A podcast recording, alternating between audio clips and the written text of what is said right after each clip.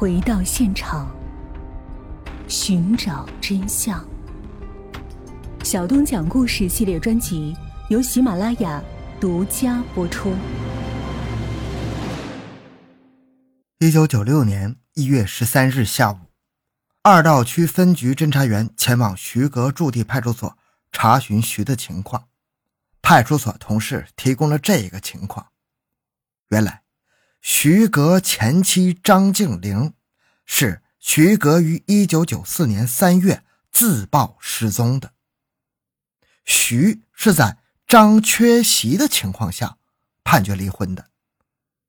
张静玲的家属也到派出所找过张，于是侦查员带着这些情况回到二道区公安分局。当晚十八点。徐哥被依法拘留，送到了铁北监狱看守所。然而，此案并没有结束。一月十四日早晨，二道区公安分局召开了幺七特大杀人案件总结会。很快，总结会变成了案情分析会。大家一致认为，徐格作案手法特别残忍，处理现场十分细致，竟然在杀人现场与妻子祖某。翩翩起舞，而且没有反常情绪，不合常理呀。另外，徐的前妻张静玲在九四年神秘失踪，音信全无，这与时隔近两年发生的杨东陵案十分相似。从徐的为人看，他流氓成性，前妻失踪后，他频繁出入舞厅，会不会有别的女人也遭到杨东陵？同样的命运呢？分析过后，干警们又投入到了深挖工作之中。他们马上对徐哥单位以及邻居亲属走访，进一步了查明徐的历史，同时对张静玲的亲属也展开专项调查，力图查清张失踪前后的情况。一月十九日，调查情况汇报上来，案情果然有了新的进展。据徐哥家邻居反映。徐哥于一九九零年四月与其发妻张静玲结婚后，就一直住在这儿。平时徐哥沉默寡言，然而九四年春节过后，突然找到张静玲单位领导，说自己的妻子张静玲与人跑了。再之后，他开始往家领女人。邻居看到有一个二道沟市场开发廊的女人和徐住在一起。过些日子，这个开发廊的女人不见了。时隔不久，徐哥又领回来一个高个子的女人。另外，邻居发现徐哥行为越来越反常了。一个男的竟然还纹眼线、涂口红，还涂了血红血红的脚指甲油，在单位也居然不跟领导讲一句话。后来，徐哥单位有人反映，徐哥与同单位的女青年杨艳珍关系密切。九五年九月十二日，杨艳珍在单位给徐哥打电话之后，上午十点多没有请假就外出了，至今未归。家里找过徐哥，徐哥称不知道杨艳珍的去向。而张静玲的家人向侦查员诉说，张静玲从九四年阴历正月初七回到徐哥家之后，再也没有回过娘家。正月二十一，也就是三月二日，徐哥来到张家，称张静玲与他打架之后不辞而别，离家出走。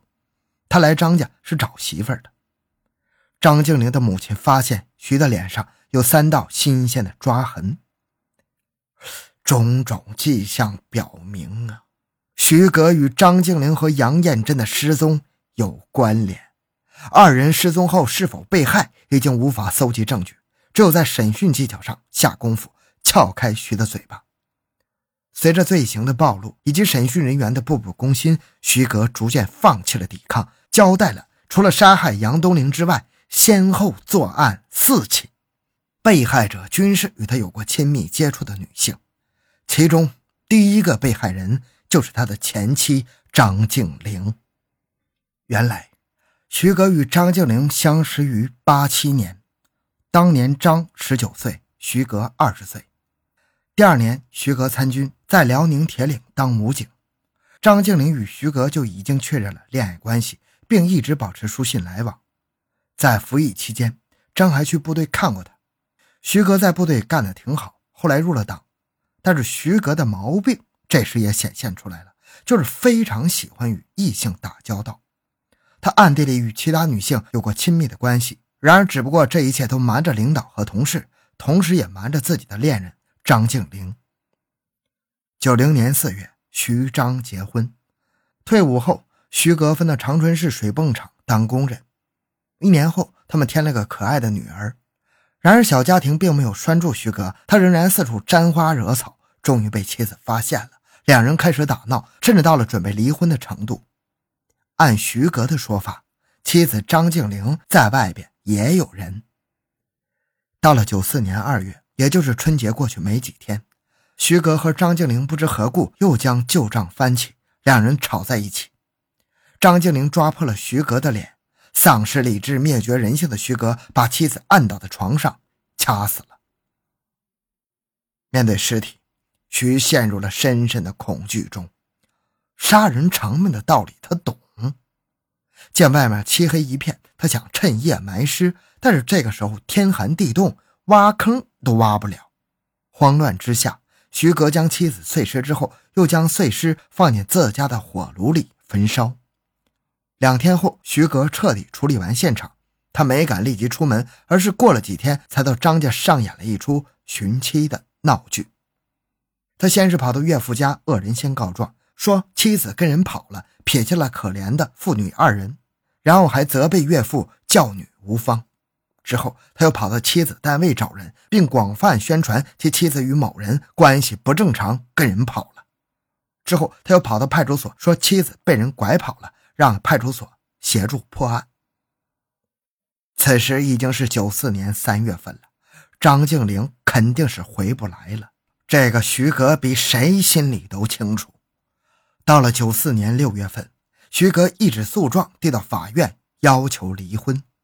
在张静玲缺席的情况下，法院判处两人离婚。至此，压在他心头的石头总算是落了地。从此，徐哥更加肆无忌惮地出入舞厅，专门瞄准那些和他年龄相仿的女性。九四年七月，与妻子离婚一个月后。在铁路文化宫舞厅，徐格彬彬有礼地向一位身着白底红花连衣裙的姑娘伸出手，邀请姑娘跳舞。姑娘迟疑一下，与他共入舞池。交谈中得知，这个姑娘叫袁丽娜，辽宁省凤城县人，在老家当过小学教师，辞职后来长春投奔亲戚谋生。徐格有意向姑娘自报家门，并且力邀姑娘明日还来跳舞。果然。第二天还是这个舞厅，他们又见面了。一回生，二回熟，徐格可是在袁丽娜身上下了一番功夫。不出两个月，袁丽娜就住进了徐家，两人正式确认恋爱关系。徐格又以未来的女婿身份去凤城袁丽娜老家串门，他们那么般配的亲密的身影，让袁丽娜乡村的小姐妹们非常羡慕。徐格对袁丽娜似乎也动了真感情。他为没有工作的袁丽娜在二道沟市场租房开了一间发廊。然而好景不长，徐格很快发现袁丽娜时常出入舞厅，对此他心怀不满，两人大吵一架。还没有结成夫妻的二人彼此裂痕逐渐加深，心理极端偏激的徐格又起了杀心呢。九四年冬季的一个夜晚，正值青春妙龄的袁丽娜。终于没有逃脱徐的魔掌，和张静玲一样被他碎尸焚尸。姑娘就这么带着对未来的美好憧憬和向往，消失在人世间。杀害袁丽娜之后，徐格心态开始变化，他变得更加偏激疯狂。一方面，他总想找个女人结婚成家立业。另一方面，他认为女性都是水性杨花，朝三暮四，更加频繁地出入舞厅猎获目标。九五年初，王雪这个二十八岁的女青年成了徐格的又一猎物。他们相识还是在舞厅，王雪家在本市，在某烧烤店当服务员。相处不久，王雪便把这个新处的对象领回家让父母看，很快两人便同居了。大约交往了两个半月。徐格那怪异的脾气、疑神疑鬼的性格让王雪难以忍受。更加诡异的是，徐格时刻都想限制王雪的一切行动，这让王雪感到极度失望。王雪觉得与徐格这样的男人生活在一起不会幸福的，她毅然决然和徐格分手。徐格见王雪与他不想做长久夫妻，于是恶念涌上心头。九五年春节过后的一个晚上，徐格将王雪约到家里，他们吵完架，徐格就向王下了毒手。又一幕杀人碎尸焚尸的惨剧在徐格家里上演了。让人没想到的是，就在徐格与王雪同床共枕、大谈永结同心的时候，徐格与现在的妻子祖某在文化宫相遇。他一面与王雪同床，一面又与祖某周旋。与此同时，徐格又向单位的同事杨艳珍大献殷勤。工于心计的徐格从一开始与杨艳珍交往，就感觉到这个女人很容易上手。不到一个月，他就觉得这个女人已经成了他的俘虏，便提出与她处对象。杨艳珍很矛盾，毕竟她自己是个黄花大闺女，而徐格是个离过婚的男人。杨艳珍一方面心甘情愿的死心塌地的恋着徐格，另一方面又想找个平衡，等自己结了婚之后再离婚，嫁给徐格。这个近乎荒唐的逻辑，最终将杨艳珍这个痴情女送进了地狱之门。正当杨艳珍举棋不定、犹犹豫豫时，徐格告诉她，自己已经决定于九五年八月一日与现在的妻子祖某结婚。早已将心交给徐格的杨艳珍，听闻此消息，如同当头一棒，陷入极度痛苦，不能自拔。八月一日，徐格的大喜之日，杨艳珍含着泪参加了他的婚礼。他只看了几眼新人的婚礼，饭也没吃就走了。此后，他一直没来上班，直到九五年九月十二日，杨艳珍又来上班了。一上班就给徐格打了个电话，给自己定了一个。死亡约会。当天十一点，他们见了面，两人来到徐格家。杨艳珍抱定了不能同生但求同死的决心，与徐格到另一个世界做夫妻。可是徐格根本不同意。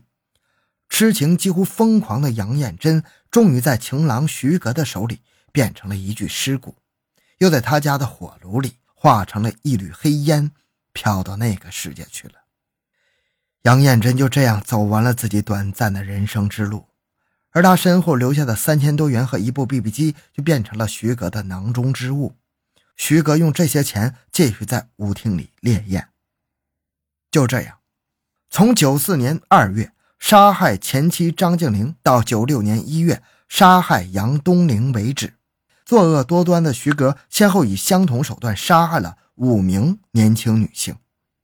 公安干警历时两个多月的详细调查取证，终于掌握了徐格的大量罪证。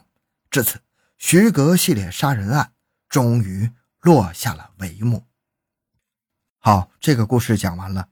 小东的个人微信号六五七六二六六，感谢您的收听，咱们下期再见。